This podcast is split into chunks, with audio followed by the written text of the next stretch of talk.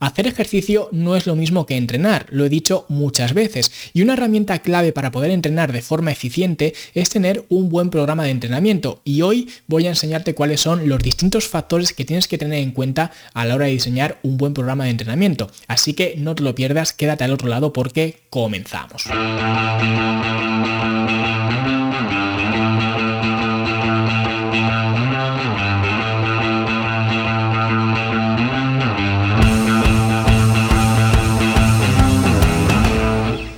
Aunque hoy vamos a ver algunas de las claves para diseñar programas de entrenamiento, es evidente que diseñar programas de entrenamiento es una materia bastante más compleja de lo que vamos a ver a continuación, especialmente si no tienes experiencia o si no te dedicas profesionalmente a este sector. Con lo cual, si no quieres meter la pata y quieres tener un programa de entrenamiento que esté bien diseñado y que se ajuste a las premisas que vamos a ver a continuación, puedes descargar completamente gratis la primera fase del programa Lanzadera, que son las primeras cuatro semanas de este programa que hacemos en la academia, simplemente yendo a fitnesslanube.com barra lanzadera y tendrás un programa de entrenamiento que como podrás comprobar cumple perfectamente con todo lo que vamos a ver a continuación.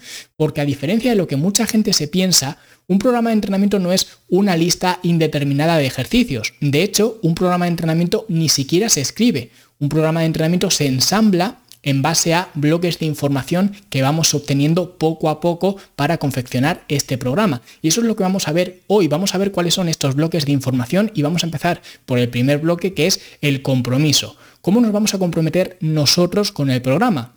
Y empezamos viendo el tiempo que le vamos a dedicar a este programa de entrenamiento. ¿Cuánto tiempo le vamos a dedicar? Tres veces por semana, cuatro veces por semana, cinco veces por semana y esto obviamente va a condicionar pues la ejecución de este programa. Con lo cual tenemos que ver cuánto tiempo nos comprometemos nosotros a entrenar en el gimnasio y yo de forma general suelo recomendar pues un mínimo de tres veces por semana. Pero ya digo, entre tres, cuatro y cinco veces pues estaría perfectamente bien. De hecho, en la academia los entrenamientos son para realizar tanto tres, cuatro o cinco veces por semana. Y luego también tendremos que ver cuánto tiempo le vamos a dedicar a cada sesión de entrenamiento. Si ya hemos visto que vamos a entrenar tres veces por semana, pues tendremos que ver cuánto tiempo va a durar cada sesión de entrenamiento. Va a durar 30 minutos, 40 minutos, 50 minutos, 60 minutos y evidentemente esto también irá muy condicionado por nuestra agenda, por las eh, capacidades o las circunstancias que tengamos en ese momento. Pero yo por lo general suelo recomendar pues en torno a una hora de duración, que me parece que es una duración pues bastante aceptable y bastante asumible para la mayoría de la gente, con lo cual pues una hora de duración me parece más que suficiente, pero de nuevo esto dependerá pues de la agenda de cada una de las personas que quiera diseñar un plan de entrenamiento. Y luego ya después tendremos que ver dónde nos vamos a comprometer a entrenar. ¿Vamos a entrenar en casa o vamos a entrenar en el gimnasio? Porque evidentemente esta decisión va a condicionar cómo va a ser nuestro programa de entrenamiento. Y una vez que ya hemos visto cuál va a ser nuestro compromiso, el siguiente bloque de información sería nuestro contexto, cómo es nuestra capacidad de trabajo, o la nuestra o de esa persona a la cual estemos diseñando el plan de entrenamiento. ¿Cuál es esa capacidad de trabajo que tiene esa persona? Tiene una alta capacidad de trabajo, media capacidad de trabajo, baja capacidad de trabajo, porque evidentemente esto va a condicionar cuál va a ser el volumen de trabajo que va a poder tolerar esa persona. Una persona más avanzada con una alta capacidad de trabajo va a poder tolerar y se va a poder beneficiar de un volumen de trabajo mucho más alto que otra persona que sea más principiante. También el tipo de ejercicios que vamos a poder hacer va a cambiar dependiendo de cuál sea la capacidad de trabajo de una persona. Por ejemplo, una persona más principiante se va a beneficiar más de hacer ejercicios que ya le proporcionen una estabilidad que esa persona ahora mismo, porque no tiene coordinación neuromuscular o la coordinación neuromuscular suficiente, no va a poder aplicar con lo cual, de hecho, por ejemplo, en la primera fase del programa lanzadera hacemos justo esto. Los ejercicios están diseñados de forma que tienen una gran estabilidad. ¿Por qué? Porque es un programa que está más pensado para personas que están empezando a entrenar. Con lo cual no tiene sentido que escojamos ejercicios los cuales requieran una gran demanda de estabilización por parte de la persona, porque esa persona ahora no tiene esa capacidad de estabilización con lo cual los ejercicios ya deberían de proveer esa capacidad de estabilización. Entonces, como vemos, la capacidad de trabajo va a influenciar mucho en los siguientes apartados que tengamos para diseñar el programa. Por supuesto, también el background deportivo que tenga esa persona es importante, porque no es lo mismo una persona que sea completamente sedentaria y que toda su vida haya sido completamente sedentaria que otra persona que pues en los años pasados haya hecho baloncesto, balonmano, fútbol o lo que sea. Porque aunque pueda parecer que no hay ninguna relación entre hacer fútbol y hacer levantamiento de pesas, en realidad sí que la hay, porque una persona que tenga un background deportivo va a tener una mayor coordinación neuromuscular, con lo cual se va a adaptar mucho más fácilmente a un trabajo de pesas. Y esto lo vemos continuamente. Una persona que es completamente sedentaria, al principio en un gimnasio es un pato mareado. Ves haciendo a dos personas el mismo ejercicio y no parecen ni el mismo ejercicio ni de la misma especie. Y sin embargo, una persona que sí que haya tenido un background deportivo bastante importante, quizás el primer día pues esté un poco patoso en el gimnasio, pero evidentemente no es el mismo patosismo esa persona que una persona que sea completamente sedentaria.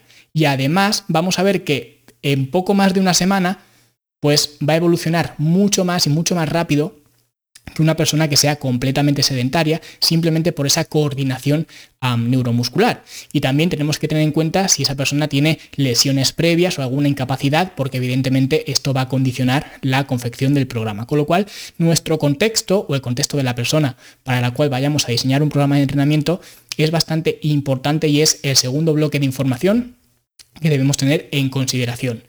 Y el tercer bloque de información sería la distribución ¿Cómo vamos a distribuir los entrenamientos de este programa? Ya hemos visto pues el tiempo que nos comprometemos a entrenar, pero ahora tenemos que ver cómo vamos a distribuir a lo largo de estos días pues eh, los entrenamientos o los ejercicios que vayamos a hacer. Y tenemos que ver pues evidentemente que esto va a depender de los días que vayamos a entrenar. Por eso decía antes que diseñar un programa de entrenamiento no es otra cosa que ensamblar diferentes bloques de información y que los diferentes bloques de información van a depender de los bloques de información previos. Porque si una persona va a entrenar tres veces por semana, pues evidentemente habrá distribuciones más adecuadas para entrenar tres veces por semana que si vas a entrenar cinco, que si vas a entrenar seis o las veces que sean. Con lo cual, antes de pensar en la distribución, tenemos que tener muy claro cuántos días por semana vamos a entrenar. Y evidentemente la distribución también va a depender de nuestro contexto, porque no es lo mismo una persona que sea más avanzada o una persona que sea más novata, porque la persona avanzada quizás sí que se pueda beneficiar más de hacer pues entrenamientos con un mayor volumen de trabajo. Por ejemplo, pues eh, si hoy vas a hacer eh, pecho, mañana vas a hacer espalda, pasado vas a hacer eh, piernas, que por otro lado suelen ser los entrenamientos que se suelen dar en los gimnasios, pero el problema es que para una persona que sea totalmente principiante, este tipo de entrenamientos, este tipo de distribuciones no son nada beneficiosas. Porque como hemos visto antes, una persona que sea más principiante no se va a beneficiar de altos volúmenes de trabajo, con lo cual no tiene sentido dedicarle un día entero a entrenar el pecho, donde vas a hacer un alto volumen de trabajo, y al mismo tiempo no tiene sentido, puesto que esa persona no tiene la capacidad física de infligir un daño muscular muy grande, no tiene sentido dejar una semana entera hasta volver a entrenar el pectoral, por eso digo que la distribución va en línea tanto con el compromiso como con el contexto de la persona eh, la cual va a hacer este programa de entrenamiento y dependiendo de cuál sea ese compromiso y ese contexto, pues habrá distribuciones más o menos adecuadas, ¿vale? Hay diferentes alternativas, tendríamos rutinas divididas, como estas que he comentado, ¿vale? Las tipo Wader, que haces hoy pecho, mañana espalda, al otro hombro, etcétera. También tenemos distribuciones de cuerpo completo, donde cada día entrenas todo el cuerpo, distribuciones de torso-pierna, ¿vale? Un día torso, otro pierna, distribuciones A-B, que por ejemplo, pues esto sería eh, las torso piernas serían una distribución AB, pero también se pueden hacer de otras muchas eh, formas. Yo de hecho soy bastante fan de las distribuciones AB, mis clientes lo saben. Luego también hay, hay distribuciones de combinar músculo grande con músculo pequeño, ¿vale? Pues espalda bíceps, eh, pecho tríceps, lo que sea, ¿no? Pues hay diferentes distribuciones que van a jugar un papel en función de nuestro compromiso y nuestro contexto. Y luego ya nos metemos con las herramientas que tenemos para entrenar. A mí, por ejemplo, siempre me gusta ver todo el equipamiento que tenemos eh, para entrenar en un gimnasio como si fueran herramientas. Y dependiendo de esas herramientas, pues evidentemente vamos a poder hacer unos ejercicios u otros, pero eso lo veremos pues más adelante porque lo primero es determinar cuáles son esas herramientas que tenemos tenemos acceso a un gimnasio completo o vamos a entrenar en casa. Si entrenamos en casa, ¿qué herramientas vamos a tener a nuestra disposición? Entrenamos con bandas elásticas, si son bandas elásticas, bandas tipo clip o bandas tipo loop. Si entrenamos, pues eh, tenemos TRX, tenemos poleas, tenemos mancuernas, tenemos fitball.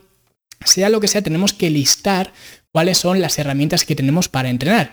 Y luego después ya vendrían los ejercicios. Y vemos que esto es prácticamente lo último. Viene después de todo lo anterior. Por eso decía que los entrenamientos que hay por ahí por YouTube, por TikTok o por donde sea, no tienen ningún sentido porque al final no dejan de ser una lista de ejercicios que no tienen en cuenta todo lo que hemos visto anteriormente para que se pueda denominar un programa de entrenamiento. Porque para determinar qué ejercicios vamos a hacer, tenemos que tener en cuenta todo lo que hemos visto anteriormente. Entonces, los ejercicios que vayamos a hacer va a depender de las herramientas que tengamos a nuestra disposición. Y evidentemente, para determinar qué ejercicios vamos a hacer, ya tenemos que tener claro cuáles son esas herramientas. Y luego tendremos que seleccionar los ejercicios más eficientes en función tanto de las herramientas que tenemos como también pues, de lo que nosotros podamos hacer en el gimnasio, etcétera, o en casa o donde sea. Con lo cual al final la selección de ejercicios, que es un aspecto que a mí de hecho me encanta, de hecho hay un, curso completo en la academia hablando de la selección de ejercicios, y al final yo lo digo muchas veces, no se trata de hacer los mejores ejercicios posibles, sino los mejores ejercicios a los que nosotros tengamos acceso. Es decir, en este curso que os hablaba, pues eh, hay básicamente un eh, formato para determinar la validez o la eficiencia de un ejercicio. De hecho, son eh, cinco puntos y cada uno de estos puntos vale dos puntos si cumple ese ejercicio con ese requisito, un punto si lo cumple a medias y cero puntos si no lo cumple. De tal forma que si un ejercicio yo lo quiero evaluar para ver cuál es la eficiencia de ese ejercicio y cumple con los cinco requisitos, pues 5 por 2 sería 10, es decir, ese ejercicio puntuaría a un 10, tendría un 10 de 10 de nota. ¿Vale? Y lo puse así porque es muy simple, muy básico y se ve muy bien con las típicas notas del colegio, con lo cual si un ejercicio me puntúa a un 10 y otro ejercicio para el mismo grupo muscular me puntúa a un 7, voy a priorizar el ejercicio que me puntúa un 10, porque ese ejercicio es más eficiente que el del 7. Sin embargo, aunque un ejercicio puntúe un 10, si yo no puedo hacer ese ejercicio por lo que sea, por mis incapacidades, mis lesiones que hemos visto anteriormente, o porque pues no tengo las herramientas necesarias o lo que sea, tendré que hacer el ejercicio que puntúa un 7. Pero aún así es el mejor ejercicio que yo puedo hacer. Quizás no es el mejor en general, pero es el mejor que yo puedo hacer. Por eso, este curso de selección de ejercicios y esta forma de puntuar los diferentes ejercicios nos ayuda a determinar qué ejercicios son los más adecuados o los más eficientes en función tanto de mi contexto como también de las herramientas que tenemos. Pero en cualquier caso los ejercicios pues es otro factor que tenemos que tener en cuenta evidentemente para diseñar un programa de entrenamiento, pero a diferencia de lo que mucha gente se piensa, no es lo primero con lo que empezamos. Hemos empezado previamente con otros bloques de información que nos van a llevar a seleccionar los ejercicios. Y ya por último tendremos que ver qué esquema de repeticiones, una vez que ya hemos seleccionado los ejercicios, tendremos que ver qué esquema de repeticiones vamos a seguir. Y esto va a depender en general de lo que estemos buscando, pero de forma general podríamos hablar de que los eh, rangos de repeticiones irían, o al menos a mí me gusta verlos, desde 4 a 20 repeticiones. Y de esto ya hablé también en otra ocasión, que expliqué el porqué de todo esto, pero de forma general entre 4 y 20 repeticiones pues suele ser un eh, buen rango de repeticiones que luego pues acotaremos más en función de lo que estemos buscando. Si estamos buscando trabajar más eh, fuerza, y esto está mal dicho, pero bueno, si queremos trabajar más eh, fuerzas o ah, pues más unidades motoras o como lo queramos ver, pues trabajaremos a menos repeticiones, quizás entre 4 y 7 o entre 5 y 8, y si queremos trabajar más la resistencia o queremos trabajar más las fibras rojas o como queramos verlo de nuevo, esto no es exacto y podríamos debatir mucho el, por qué he dicho estas cosas, pero ah, pues iríamos a más repeticiones, ¿vale? Pues a 15, entre 15 y 20, entre 20 incluso 20 y 25, 25 y 30, es decir, nos podemos pasar incluso de este rango que, que he dado, pero más o menos entre 4 y 20 suele ser el rango de repeticiones que suelo trabajar de forma mayoritaria. Y luego además podemos utilizar diferentes progresiones específicas, ¿vale? Hay, por ejemplo, en la academia, en diferentes programas de entrenamiento, trabajamos con AMRAPs, ¿no? que son as many reps as possible, o trabajamos con series en cluster, o trabajamos con eh, dropsets mecánicas, o trabajamos con diferentes pues, eh, tácticas, podríamos decir, que pues, nos ayudan a darle un cierto toque especial a ese programa de entrenamiento. Pero en general lo que más me gusta hacer es trabajar con rangos de repeticiones, ¿vale? Como he dicho antes, si trabajamos entre 8 y 12 repeticiones, pues es una forma muy fácil y me gusta mucho trabajar con rangos. De hecho, a excepción de este tipo de series más especiales, la mayor parte de programas de entrenamiento de la academia y programas de entrenamiento que diseño en general están basados en rangos de repeticiones, porque es una forma muy fácil de ver eh, pues la carga que tenemos que mover en cada uno de los ejercicios, porque sinceramente no hay semana que alguien no me pregunte una pregunta del tipo, oye Luis, ¿qué carga o cuánto peso tengo que mover para hacer este ejercicio? Y yo no tengo ni idea de cuál es esa respuesta, de cuál es esa carga que tiene que mover esa persona. Porque siempre respondo lo mismo. Tienes que usar la carga que, pues, que te sirva para llegar a las repeticiones que tengas marcadas en el programa. Para eso está el programa. Luego a la hora de ejecutar el programa de entrenamiento, simplemente tenemos que referirnos a lo que hemos visto eh, durante todos estos pasos a este esquema de repeticiones y al final la carga, la resistencia que estemos utilizando no es más que una herramienta para llegar a las repeticiones marcadas. Por ejemplo, si utilizo un rango de entre 10 y 15 repeticiones y yo cojo una carga con la que puedo hacer más de 15 repeticiones, eso ya es una señal, es un biofeedback, una información que yo tengo que asumir como que esa carga que he escogido, sea la carga que sea, me da igual, es muy pequeña y tengo que aumentarla porque me estoy pasando del rango marcado que es entre 10 y 15 repeticiones. Y de la misma forma, si yo cojo una carga, una carga X, me da igual cual sea, y no llego a hacer 10 repeticiones, eso es una señal de que esa carga es demasiado pesada y tengo que aligerarla, porque no estoy llegando al límite mínimo, al límite inferior de repeticiones que tengo que hacer. Con lo cual, los eh, rangos de repeticiones me parecen una de las mejores formas para pues evaluar la carga de los ejercicios. Pero en cualquier caso, pues tenemos que determinar cuál va a ser nuestro esquema de repeticiones y en realidad da un poco igual hacer muchas repeticiones o pocas repeticiones, porque al final todos los rangos de repeticiones o todas las repeticiones van a ser productivas. Lo único que hay que tener en cuenta es que si vamos a muy altas repeticiones o altas repeticiones en general, hablamos de, de 15, de 20, 25, 30, las que sean, van a servir para ganar masa muscular, por eso una persona en casa sí que puede ganar masa muscular, aunque no tenga acceso a mucha resistencia, sin embargo la diferencia es que si quiero ir a muy altas repeticiones o altas repeticiones, tengo que llegar prácticamente al fallo, por no decir llegar al fallo realmente, para que esa serie tenga sentido. De forma contraria, si simplemente estoy trabajando a 5, 6, 8 repeticiones, no hace falta que llegue al fallo porque desde la primera repetición, y esto es por la ley de Henneman, desde la primera repetición ya estoy activando las unidades motoras que van a permitir reclutar las fibras blancas que son las que van a crecer. Sin embargo, si tengo que ir a 15, 20, 25 repeticiones, las últimas repeticiones, una vez que ya estoy fatigado, son las que realmente van a contar. Con lo cual, si no llego a hacer esas repeticiones, pues esa serie prácticamente no ha valido de nada. Con lo cual hay que tener en cuenta esto, que si voy a altas repeticiones, tengo que llegar al fallo muscular si quiero que esa serie valga para algo, porque si no, no nos va a valer para nada. ¿Vale? Y ya por último, Vamos a ver cuál es la conclusión de todo esto, de todos estos eh, bloques de, de, información. Lo primero, para diseñar un programa de entrenamiento, como hemos visto, no solamente hace falta una lista de ejercicios, sino que nos hace falta unos bloques de información para poder diseñar finalmente el eh, programa de entrenamiento. Y mucha gente, de hecho la mayoría, empieza hablando de ejercicios, de series, repeticiones, y esto es prácticamente lo último. Ya hemos visto que antes de seleccionar los ejercicios, tenemos que ver otros apartados de información. Y por eso los entrenamientos de estos de YouTube, de TikTok, de donde sea, de los influencers favoritos que tengáis, pues la mayoría no sirven de nada porque no son más que una lista de ejercicios con una serie de repeticiones que se ponen de forma aleatoria y que no sirven para progresar absolutamente nada. Porque un entrenamiento, como ya hemos visto, y hemos podido comprobar a lo largo de estos bloques de información, un entrenamiento necesita estructura, necesita un patrón. Y esto es algo que yo escribí, por ejemplo, en mi primer libro, en Entrenar para Ganar. Es algo que yo pues, documentaba ahí desde hace ya mucho tiempo cuando escribí ese libro. Y decía y ponía este ejemplo, que un ciclista, por ejemplo, un ciclista no va a salir nunca y va a decir, pues me voy a dar una vuelta con la bicicleta. Un ciclista te va a decir, me voy a entrenar.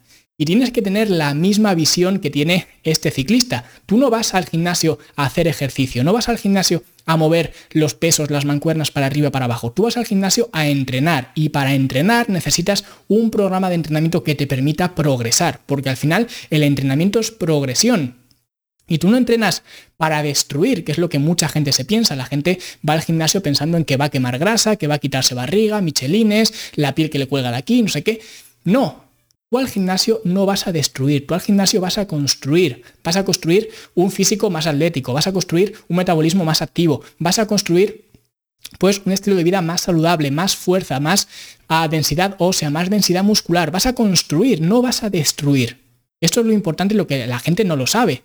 Un programa de entrenamiento no te sirve para destruir. Si quieres perder grasa corporal, eso ya va en la boquita y va en la dieta. Pero si tú quieres entrenar en el gimnasio o en casa o donde sea, si tú quieres hacer trabajo de musculación, que es algo que todo el mundo debería hacer, al final cuando vayas a entrenar, lo primero es ir a entrenar, no ir a hacer ejercicio, ir a entrenar. Y lo segundo, el entrenamiento te debe permitir construir, no destruir. ¿Vale? Así que bueno, te vuelvo a extender la, invitación para que te descargues a las cuatro primeras semanas de este programa Lanzadera. Simplemente vas a fitnesslanube.com barra lanzadera y así pues no te tienes que preocupar de construir un programa de entrenamiento que cumpla con todos estos bloques porque ya este programa pues los cumple perfectamente. Y si te ha gustado el episodio, dale like, deja una valoración de 5 estrellas en Apple Podcast, en Spotify, que me he enterado hace nada que se pueden dejar ahí valoraciones, pues déjame la tuya si no lo has hecho todavía, si no te importa hacerlo. Y si quieres que te hable más de ese tipo de temas relacionados con el entrenamiento, coméntalo aquí abajo en los comentarios y nosotros nos escuchamos como siempre la semana que viene. Hasta luego.